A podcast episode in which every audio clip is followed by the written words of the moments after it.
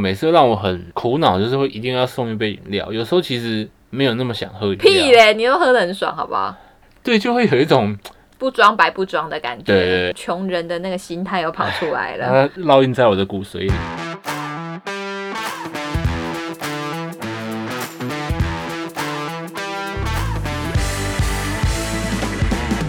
欢迎收听《贤妻良母》小马趣论。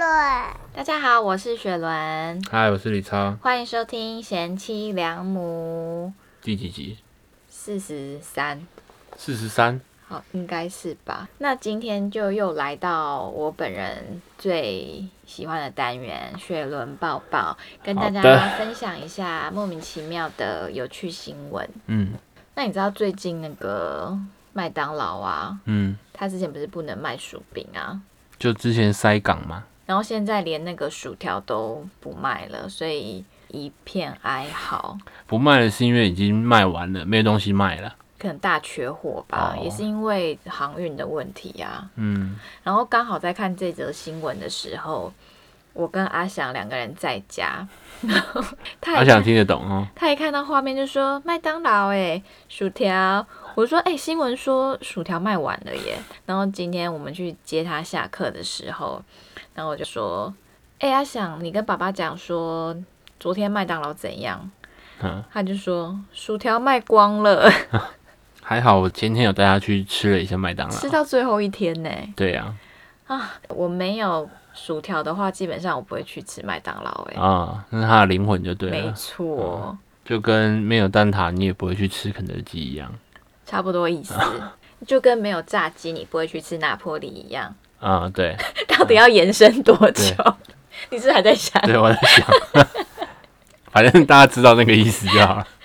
好，那接下来我要讲的这个第一个新闻也是跟麦当劳息息相关哦。嗯这个新闻就是英国有一位先生，他就是叫做麦当劳， ，McDonald，嗯对他因为呢身体有一些协议疾病，所以导致他的这个呃居居坏死、 嗯，G G 的部分是阴茎坏阴死，茎哈，penis，嗯哎所以呢他在手臂上有做了一个仿生的阴茎，就是阳具。嗯，那因为这个阳具要在他的手臂上面养两年，然后养成就对了，对对对对对，所以造成了他一些困扰。好神奇的技术哦。那这位麦当劳先生呢，他是在二零一四年的时候，因为会阴部有长期的感染，然后就扩散到阴茎，所以阴茎就慢慢的变黑，结果最后脱落了。好恐怖哦！我不要笑好不好？嗯我跟你讲他的叙述有多悲惨。嗯，麦当劳先生就说呢，就像一部恐怖电影，看着自己的阴茎逐渐变黑，我担心有一天会失去它。果真有一天，它就掉到地上了。我经历了心理折磨，我失去了它，我能做的只有把它捡起来。嗯我到达医院，他们说他们能为我做的事就是把它像香肠卷一样卷起来放着。听起来好像假新闻哦，可就是他在是真生的病的时候没有去看医生之类的，可能有吧，但可是是就没办法。之类的。嗯那这个麦当劳先生他是已经有两个小孩的爸爸，因为蛮没自信的，所以他就每天开始酗酒。直到有一天，有一位医生就跟他介绍了呃伦敦大学医学院的一个阴茎建构专家，叫做 David。嗯这位 David 教授呢，他曾经为一个天生就没有阴茎的男人做了一个仿生阴茎，而且成功。嗯，那这个呃，David 教授呢，就跟麦当劳先生说，这个过程可能需要两年的时间呢，而且要从你的那个手臂去培养，然后去养那个鸡鸡，到最后可以移植，总共是两年的时间。嗯对。那麦当劳先生就说呢，因为他已经有两个小孩了，所以他在意的也不是呃什么繁殖或者是性生活，他要的是男人的自信嗯，心雄风啦，雄没风错，嗯那在这两年当中，麦当劳先生他都穿着长袖，来避免人家就是看到他手臂上面有一个鸡鸡这样。超怪，嗯然后如果真的不小心被看到，他也很难去解释。但他坐着那个鸡鸡差不多是十五公分，还蛮大的。嗯，嗯，前段班 呢？总之呢，这位麦当劳先生现在是已经完成了这个移植手术，我们在这边恭喜麦当劳先生啊，重拾他的雄风。嗯蛮猎奇的，感觉不知道可是我觉得真是假。哎，真的吧？因为有照片啊，我就觉得科技很发达哎、嗯就是就算是真的生了什么多奇怪的病，都要抱着一丝希望。 是啊，嗯，我就会听一听，就会觉得有一些疑问啊。所以他的阴茎不见了，就掉下来对，啦。但是他的睾丸还在，我不知道，因为他他只要阴茎，他没有要睾丸。应该是吧哦？可能是也只有脱落一小部分嘛，我不确定啊。嗯，好了，我有个疑问啊，嗯也想说，那他要怎么尿尿？对呀、不晓得，自己养的话是不是可以决定大小？应该没有吧？就跟一开始的基因那些应该会差不多吧。嗯但是可以去照顾吧，可能防晒啊，哦，嗯说养盆栽这样吗？ 就是防晒，或者你可以帮他擦乳液什么的啊、哦 应该可以吧？可以吧？就让他看起来比较好看这样子。嗯，好的，那我们接下来就进入下一则新闻了。这一则新闻就是在报道美国呢有一对夫妻他们退休了，嗯那他们决定他们退休生活是以游轮为家，那嗯费用还比房贷便宜。这对夫妻他们很喜欢旅游，那他们原本是住在美国的这个西雅图啊，西雅斗哦。那西雅图的平均房价蛮贵的，折合台币的话，平均来说差不多一个房子要两千八百万。那对蛮贵的哎、以对，美那国一来年讲，的房贷差不多就是五万美金，台币就是一百五十万。嗯，那他们算过，但是如果你住在游轮上面的话，一天差不多是台币两三千块，一年的话也只要差不多台币一百万，那台风天怎么办？他就躲在船上就好啦。船上不会翻船吗？嗯，不知道靠港嘛。好，反正他们就算一算，觉得比房贷便宜，然后又喜欢去旅游，所以他们就决定不要买房子，就退休生活就住在游轮上面这样。而且他们还说，在船上你甚至不用负担什么买食物啊那些自杂己自费都给有。自足哦。不是那个游轮是去坐人家的游轮对对，不是自己自己买一艘游哦方轮。便了吧？对我有说去住人家的游轮，就是差不多一天是两三千块这样子。对对，哎、可是那这样为什么不去住饭店呢、因为我想到游轮就会让我觉得很晕船呢、哦，饭店其实应该也跟这个意思差不多，对啊可是他们就是喜欢旅游啦。那如果是我的话，如果是要以这个，比如说省钱啊，然后又嗯喜欢旅游的话，我会比较想要住那种露营车、欸，哦，嗯但露营车只能在路上行走啊。如果你想要出国的话，比如说你想要去日本，哦，那就对是啊买飞机票这样子。嗯，嗯，好，反正刚刚那个新闻主要就是说，退休生活对嘛退休生活。那请问你梦想中的退休生活呢？就是回花莲啊，呃，买一个农地，盖一栋透天， 也不一定啊。我觉得嗯去住那种盖好的别墅，我也是， 然哦后就透天嘛。对啊，哦，闲闲没事就跟三五好友一起出去，然后带着小狗这样子，我就心满意足了。嗯，那你嘞？我也差不多吧，就这种田园生活，不用人挤人啊。嗯，我觉对得啊退休生活还是要有，比如说自己的朋友或是自己的事，自己嗯喜欢的东西比较重要。但如果、呃要离这边最近的退休生活的话，我应该会选金山呐、金山其实不错啦，你说离台北最近嘛？就也很方便嘛。然啊哦。后重点是有台大分院嘛，因为退休生活重点是医疗，好，我们现在讨论退休生活也是有点太早。真的欸你知道我之前在那个上班的时候，因为嗯公司工作的那个需求，我就查了很多关于退休这方面的资料。嗯，退休需要多少钱嘛？对我刚刚有问理查说，你知道在台湾一个人退休金要准备多少钱才够吗？嗯他说：“嗯，五六百吧。嗯，”我跟你说，not even close、一嗯个人的退休金在台湾，你至少要准备两千四百八十万元。就是精算过的嘛，就包含什么医疗啊，没错嗯请问二四八零真的就存得要到吗？ 就要提早规划啊。所以再次强调保险的重要性，是，嗯，至少它可以帮你负担很大笔的医疗费用啦。对啊，就是现在退休感觉就越来越晚了，我都觉得我会干到七十岁。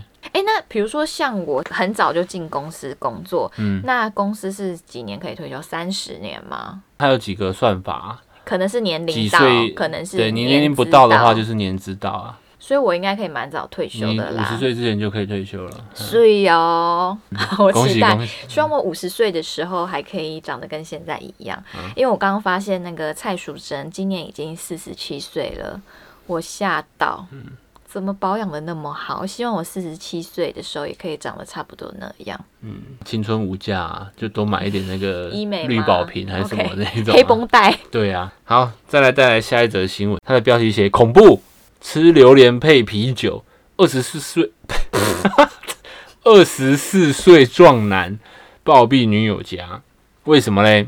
就这个泰国的新闻啊，有一个二十四岁的男子啊，这个苏先生啊，苏立耶苏先生，去女友家吃晚餐，然后中间呢吃了两块榴莲，跟喝了一罐半的啤酒。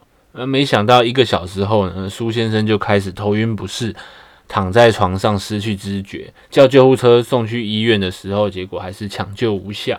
苏先生的爸爸说呢，苏先生以前是军人，身体强壮又没有生病，不知道为什么原因，他们最后只能猜说是吃榴莲又喝啤酒导致死亡这样。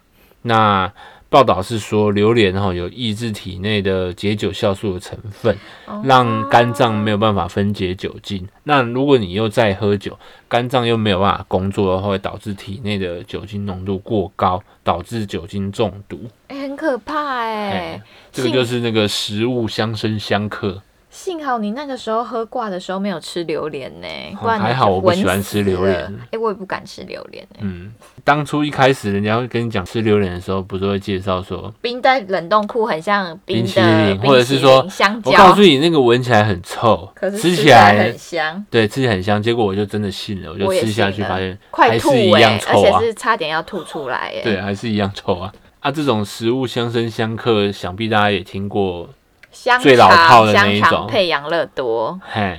葡然后萄柚配药。刚刚有稍微查了一下，什么羊肉不能配西瓜，哎、可是羊肉很常会配到西瓜吧？就是比如说你去海底捞对，点捞派羊肉的话，啊，然啊，后又有水果盘， 对啊，就中奖了。对啊，或是我们去北京吃羊蝎子，它都会有那个西瓜汁啊。啊好，我们先先从一开始的第一个开始讲，就是香肠配养乐多。嗯，其实我刚刚仔细的去查哦，这个是一个假新闻，是啊，嘿，它被渲染的太夸张。哦，对对对，其实你只要不要过量哦，你要吃到过量，那个量是很不正常的量。嗯你不是说吃了一根香肠，喝了一瓶多多你就出事？不会，就是你平常这样吃是不会有事的，哦，对对对除非你是照三餐，然后那三餐又很过量这样。那香肠配大蒜应该也 OK 吧？哦，杀香肠菌对， 香肠要配大蒜，好， 那还没有，什就主么？嗯要是对味的问题，很对味啊。那我们谢谢这个我们的营养学家理查先生。嗯，好，那下面一则新闻呢，是感觉会发生在我身上的一个新闻。那这是来自日本的新闻哈，就是在日本有一个人妻呢，她是坚持不折衣服的人，因为她说反正都是要穿的，干嘛要折呢？那这位日本小姐叫做优里，她今年四十四岁。那平常她洗完衣服晾干之后呢，呃，他们家里面的成员都是用自己的方式去整理他们自己的衣服。她老公跟她儿子是习惯会去折衣服的，但是尤里跟她女儿是不折的，她就把衣架然后悬挂在家里面的四处这样子。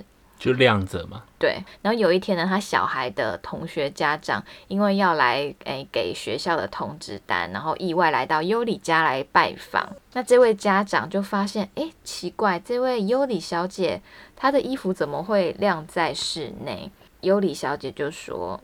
因为我本来就是大辣辣的个性，而且这些本来就是要穿出去的，不硬折也没有差。这种花时间折衣服，还不如拿来睡觉补眠。 他说：“这才是我真正想做的事。”我只能就说，吼，嗯，尤里很知道自己要什么。哦没错，我向这位尤里小姐看齐。哎，你小时候会不会被要求要折棉被？会啊，我爸每都会我要超求不啊。嗯懂，因为我妈也会说你要不要折棉被，可是为什么要折棉被？你晚上睡觉你就是会把它打开啊，就是看起来很乱啊，可是你好像不是折哎、你会把它铺我会平，把它像饭店那样子对，就。不要看起来这么乱。折衣服应该是因为收起来会比较好收吧。可是如果真的都不折的话，应该是蛮乱的。如果他没有规划一个全部是挂衣架的地方的话，对啊，，啊如裤子那些呢，也可以用挂的啊，就全部都挂起来这样。可能吧那、他的袜子嘞，就堆成一座小山吧。 ，I don't know。反嗯正尤里小姐比较喜欢睡觉嘛，她不在意这些事情。其实我觉得 OK 耶，就是他们家里没有因为这个吵架，我觉得家庭和谐最重要，大家都 OK 就 OK 彼了。此尊重啦，啊对啊，嗯，就也没有说妈妈一定要折折衣衣服服啊啊，她对啊就习惯这样的生活模式，只要自己家人 OK 就好了。对，我觉得还 OK。好我们就祝福这个雪伦啊，向尤里看齐，是不是？ 对啊，好，我们进入下一则新闻了，有关于好事多的新闻。这好事多保鲜膜一盒用多久？那有人 po 文是九年又七天。好，为大家介绍这个好事多有一个自有品牌啊，科克兰的保鲜膜哈，是一个热卖商品。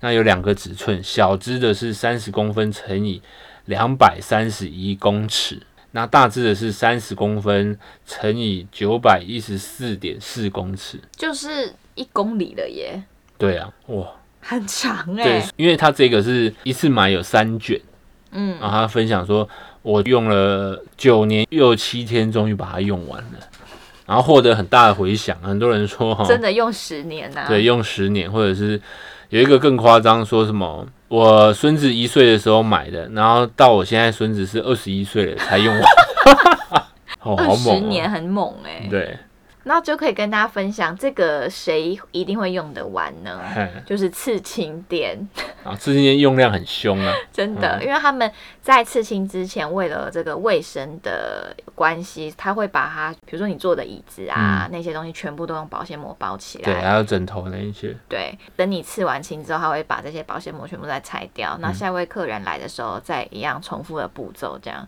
所以他们用量蛮凶的。他们应该可以缩短到两三年之类的吧。没有哎、他说他们几个月要补一次哎、哦，那用量真的很对凶啊哎、嗯，那聊到好事多，就顺便跟大家推荐一下，我们去好事多会买什么好了。 OK，、嗯你先我个人会推荐这个、卡拉木酒哦，哦、卡拉木酒，当然好啊， 那一大包蛮罪恶的超级、哦，但是真的是蛮爽的啦。嗯，嗯好，我会推荐那个速梯啦，什么素体，速梯这个也是科克兰的好事多自有品牌，一包六件，然后也蛮好穿，蛮舒服的。重点是我觉得白色很好，是因为白色容易脏，嗯啊脏了你就丢掉，再买新的，你就也不太会心痛这样子。嗯，那请问你推荐什么？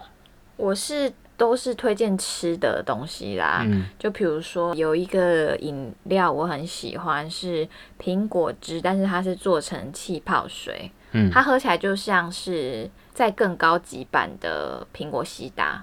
但是它哦百分之九十九就是苹果原汁，嗯我记得我们第一次要去买的时候还买不到，对啊，那个不是每一次去都会有的。嗯，然后我们也很常买那个柠檬芭乐绿茶。我们去好事多都是买肉，对啊我，们家的肉跟白饭还有水果超级恐怖，嗯吃超快的。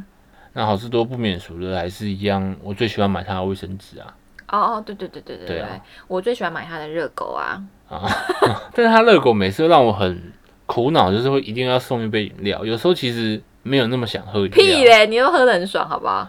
就是付了我就喝，但有时候会觉得你买一只热狗，但我也想吃热狗，就会变成两杯饮料，那你但我们你其实装一杯就好啦，对，就会有一 种不装白不装的感觉。 对硬装，嗯，你这个就是哦，有一种穷人的那个心态又跑出来 了。它烙印在我的骨髓里，你的那个思维可能要再往哦更有钱那边迈进。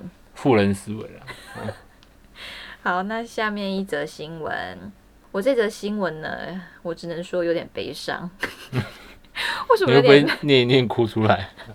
好，那这则新闻是说，我们要原谅青少年的这个叛逆期，因为研究指出呢，人类十三岁开始，我们的大脑就会对妈妈的声音无感。 好悲伤哦，因为基本上大家都有度过那个青春期，嗯，啊，你没有度过青春期，你也看过电影，里面有演那种青春期的小孩有多烦。呃，就很想把它锤死 吧，但这个吼，好像也不太能怪人家，因为这个就是身体上面的这个变化。科学家就研究啊，他就发现说，小朋友就幼儿的大脑，他几乎只会关注妈妈的声音哦。但是到了十几岁，他对妈妈的那个声音的刺激越来越没有感觉，那反而陌生人的声音才可以刺激他的大脑活动。那这个研究也有说，婴儿跟幼儿时期，妈妈的声音不仅会触发大脑听觉的处理区域，它还会触发许多。嗯，我看不太懂的一些区域， 啊包含奖励中心啊、情绪处理中心啊、视讯处理中心啊，好像一个那个什么图书馆还是什么的。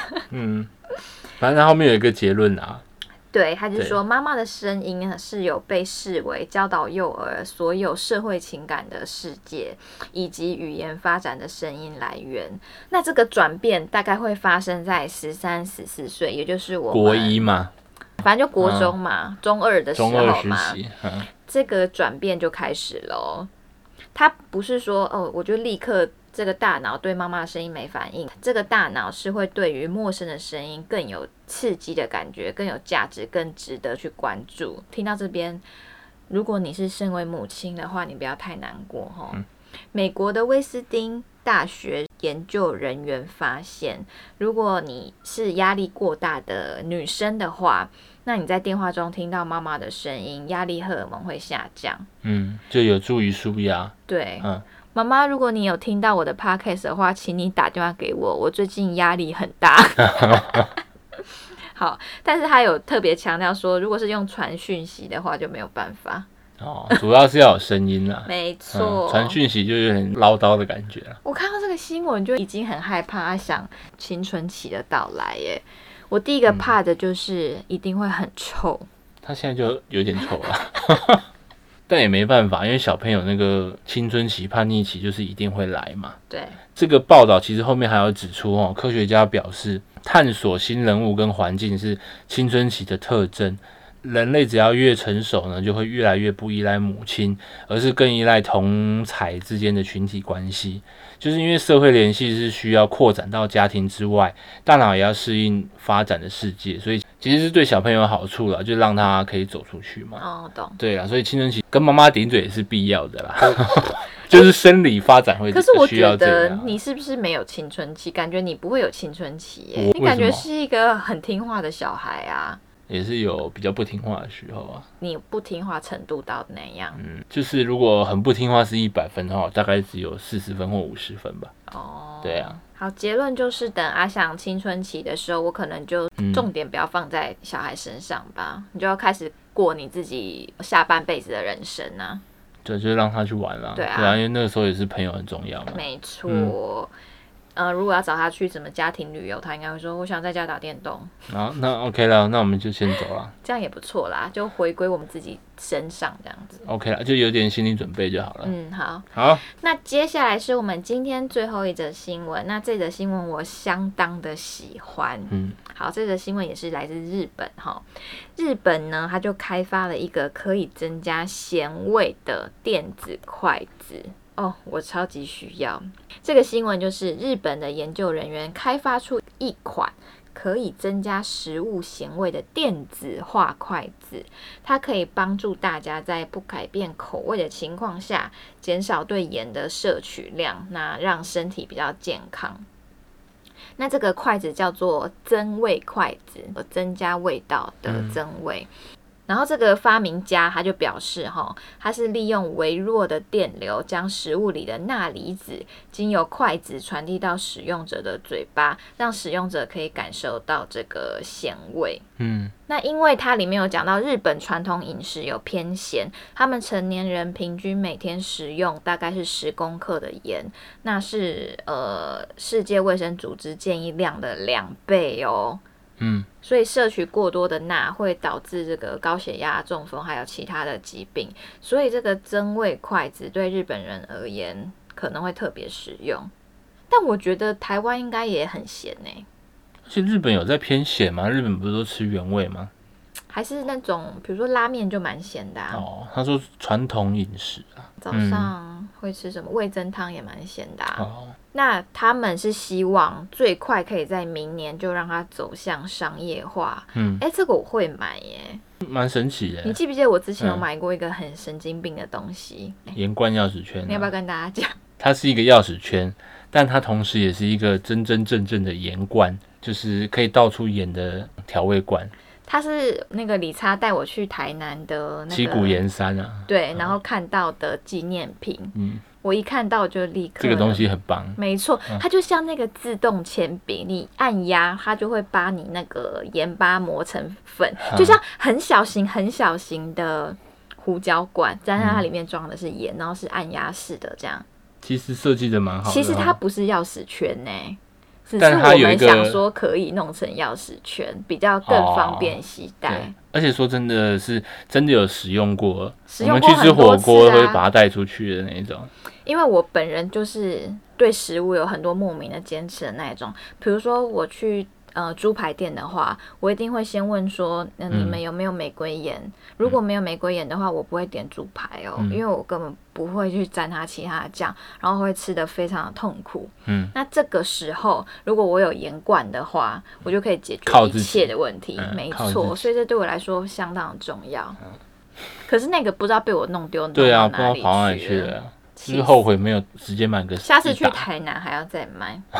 好，那我还要继续讲哈。嗯，这个发明家他其实很厉害哦，他之前一直在研究跟感官有关的这个技术。他之前有发明过一个可以舔的电视荧幕，这个电视荧幕是可以模仿食物的味道，让那个使用者可以用舌头去品尝，看得到也吃得到。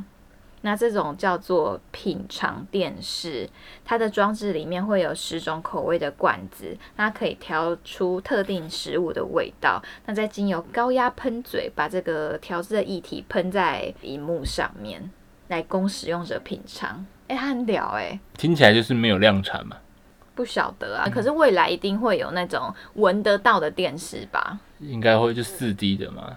你这样一讲，感觉这个发明家也是疯疯的哦、对啊，但感是觉讲真的，这个筷子如果出了，你会不会买给我？会啊，因为我就吃很咸嘛，对不对？对，他的那个目的是让身体好一点，我就觉得蛮值得买的，而且是蛮酷的东西啦。嗯，那这个东西如果出了以后，一定就会有在更多什么甜味筷子哦，取你就代会糖，想买对，什么辣味筷子这样子。哦，拉回筷子你就想要吧？对啊，就蛮酷的啊、那我们今天这个最后一个新闻就到这边嘛。没错，然后我刚刚在开录之前呢，我就看了一下我的那个收听率，有莫名其妙的飙高哎、我嗯好开心哦！突然暴增了大概几千的收听量，嗯，有吓一跳。我不知道是它系统没有统计到之前的，还是真的有多了那么多人收听。 就是你也是莫名其妙嘛。对我，因为我基本上是每天都会去看，嗯，然后我刚刚一看想说，嗯，怎么多了好几千？不知道谁揪团来的、哦。我不知道，到时候这边嗯跟大家说声谢谢哈。嗯，谢谢这个进香团。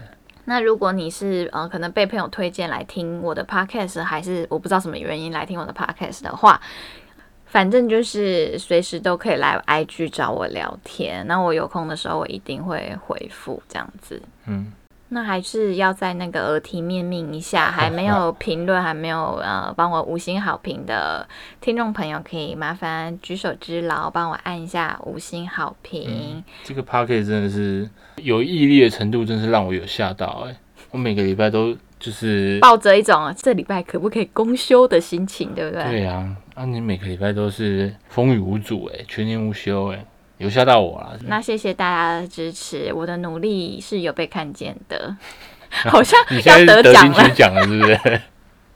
哎、之前我有听那个其他的 podcast podcaster 嗯，吗？对 p a c k e t 他们就有参加这种，就是 p a c k e t 界的金曲奖，，啊对我也我很想去走红毯呢、嗯就慢慢努力。好，加油！我们第一步目标就是先把抖内领出 来。到现在三千块还领不出来。好，好啦，那谢谢大家的收听，我们下次见，拜拜拜拜。谢谢收听，欢迎订阅，我是小平，